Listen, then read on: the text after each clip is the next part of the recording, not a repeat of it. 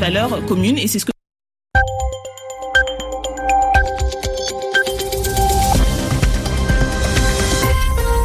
Vous écoutez RFI, il est 22h à Paris, 20h en temps universel.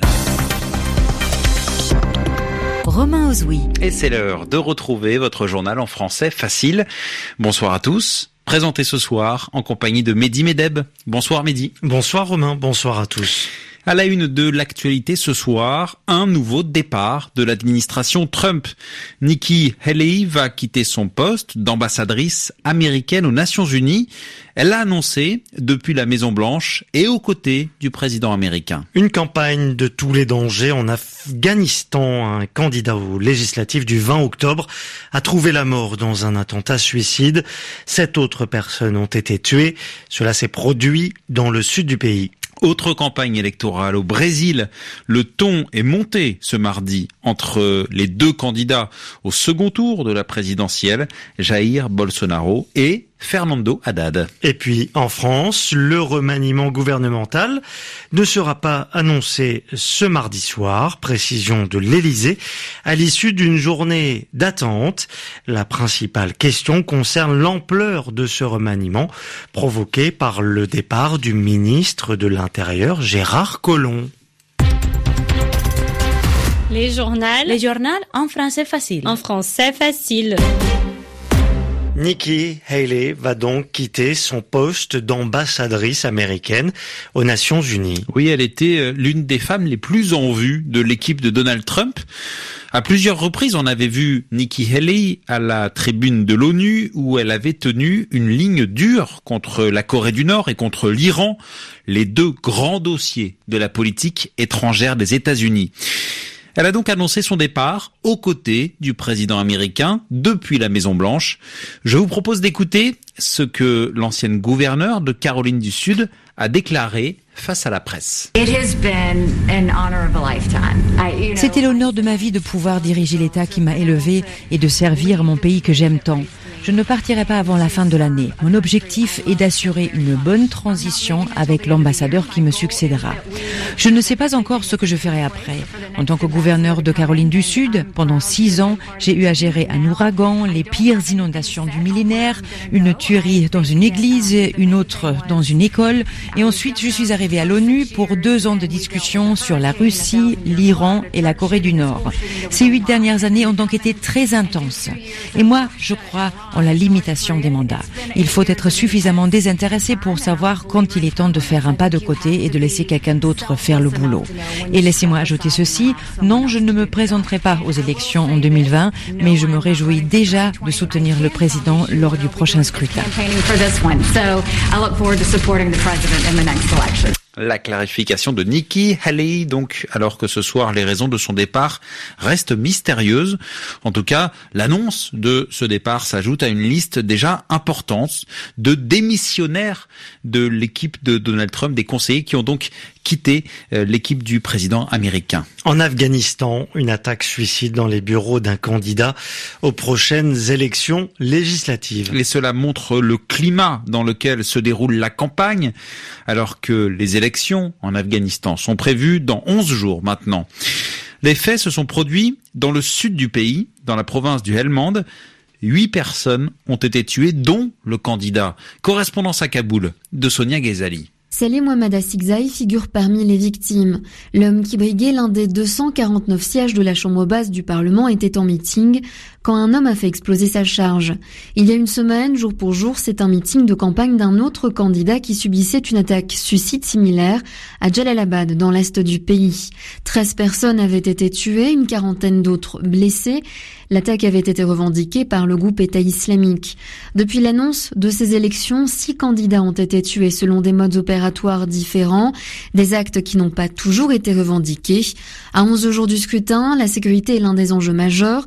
Certains candidats ne cachent pas leur crainte d'être visés par un attentat et confient limiter leurs déplacements. Certains ont décidé de ne pas faire de meeting, mais d'opter plutôt pour du porte-à-porte. Si les panneaux publicitaires, les murs, les carrefours des grandes villes sont couverts de posters, parfois géants, candidats en lice, ces derniers redoublent de vigilance dans leur apparition en public. Leurs craintes se sont encore accentuées après les déclarations des talibans hier qui, dans un communiqué, ont appelé les Afghans à faire échouer le processus électoral, promettant de multiplier les attaques contre les forces gouvernementales. Sonia Ghezali, Kaboul, RFI. Et pour le moment, ce dernier attentat n'a pas été revendiqué. Au Brésil, c'est une campagne tendue qui a débuté avant le second tour de l'élection présidentielle. Oui, seulement deux jours sont passés depuis le premier tour et déjà un échange vif entre les deux candidats à la victoire. Sur Twitter, Jair Bolsonaro, le candidat de l'extrême droite qui est arrivé en tête dimanche, a qualifié Fernando Haddad de marionnette du corrompu Lula. Une réponse du même niveau que le candidat, a rétorqué Fernando Haddad, qui défend les couleurs du Parti des travailleurs. Les deux hommes qui font la chasse aux voix, il y a de très nombreux électeurs indécis en vue de ce second tour au Brésil. Jair Bolsonaro, en tout cas, pourra compter sur le soutien du président d'un autre pays d'Amérique du Sud, c'est le Chili. Sébastien Piñera a en effet dit aujourd'hui tout le bien qu'il pensait du candidat de l'extrême droite. On l'écoute. Nous savons très peu de choses sur Jair Bolsonaro, mais je connais ses conseillers économiques, les signaux qu'il donne quant à l'ouverture de l'économie brésilienne, la réduction du déficit, la réforme des retraites et la réduction de l'importance du secteur public, notamment grâce aux privatisations, ce sont des signaux positifs pour un pays de la taille du Brésil qui est un géant. Et en plus, il a parlé d'une lutte sans merci contre la corruption. La corruption et le populisme ont été deux ennemis terribles du Brésil. Ils sont à l'origine de la crise profonde que vit ce pays depuis un bon moment. Tout ça, c'est bon. C'est vrai que je l'ai aussi entendu parler avec des allusions homophobes, avec un certain langage agressif envers les femmes. Oui, je l'ai entendu, mais je pense que les gens ont voté plus contre les anciens politiciens que pour Jair Bolsonaro. Cela, c'est une source d'incertitude. Mais en ce qui concerne ce qu'il va faire pour développer le Brésil, je pense qu'il va dans le bon sens. Le soutien de Sébastien Piñera à Jair Bolsonaro, le président chilien qui était ce mardi en déplacement à Madrid, la capitale espagnole. RFI 22h07 à Paris, en France. Le suspense a duré toute la journée, mais finalement, le remaniement gouvernemental n'a pas été annoncé. Oui, tous les observateurs pourtant pensaient qu'il aurait lieu aujourd'hui mardi, veille du traditionnel Conseil des ministres en France. Mais ce soir, l'Élysée a annoncé qu'il faudra encore attendre. Euh, ce remaniement pourrait donc intervenir demain matin. Plusieurs questions se posent sur l'ampleur de ce remaniement.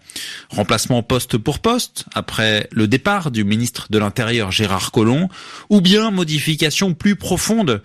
La deuxième option, qui est tout à fait possible, plusieurs ministres sont en effet menacés, comme celui de l'agriculture ou de la culture. Une attente en tout cas toute la journée qui a entraîné nombre de commentaires de la part de l'opposition. Et face à cela, la majorité a tenté de se montrer rassurante. C'est un reportage à l'Assemblée nationale de Jeanne Richard. L'annonce du nouveau gouvernement se fait attendre et pour Philippe Gosselin, député Les Républicains, cela devient problématique. Ça pèse sur le travail parlementaire euh, parce qu'on ne savait pas euh, ce matin, par exemple, si on aurait des questions au gouvernement cet après-midi. Vous voyez bien que tout est un peu en suspens. Il ne faudrait pas que ça dure trop longtemps. Et pour le souverainiste Nicolas Dupont-Aignan, c'est le signe que le couple exécutif a du mal à renouveler son équipe. C'est une forme de crise politique où un Premier ministre et un Président de la République en sont à passer des petites annonces pour trouver des ministres. Ça tient au fait, je pense, qu'ils n'ont pas de vivier politique, cela tient euh, à un affaiblissement sans précédent de l'exécutif. Mais peu importe le casting finalement pour Valérie Rabault, chef de file des députés socialistes, qui place peu d'espoir dans ce nouveau gouvernement. Je n'en attends pas grand-chose, euh, étant donné que ce qui compte, c'est la ligne politique. Et le président de la République, il me semble, a été clair.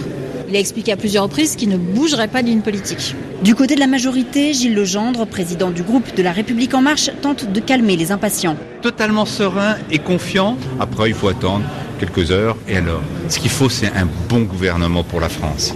Mais personne dans l'opposition ne croit à cette sérénité ni au nouveau souffle annoncé par les proches d'Emmanuel Macron. Jeanne Richard à l'Assemblée nationale. Et alors que ce remaniement se faisait attendre, ce mardi était une journée de manifestation partout en France. Et dans le viseur des manifestants, la politique sociale d'Emmanuel Macron. Étudiants, fonctionnaires, retraités, salariés, tous sont descendus dans la rue. Au total, entre 160 000 et 300 000 personnes dans les différentes manifestations. Le cortège le plus important à Paris, où plusieurs dizaines de milliers de personnes ont défilé entre le quartier de Montparnasse et la place d'Italie. Merci d'écouter RFI. Ainsi s'achève ce journal en français facile. Il est 22h10 ici à Paris, deux heures de moins en temps universel. Merci Mehdi. Merci Romain. Et merci, à à tous. Claude Battista.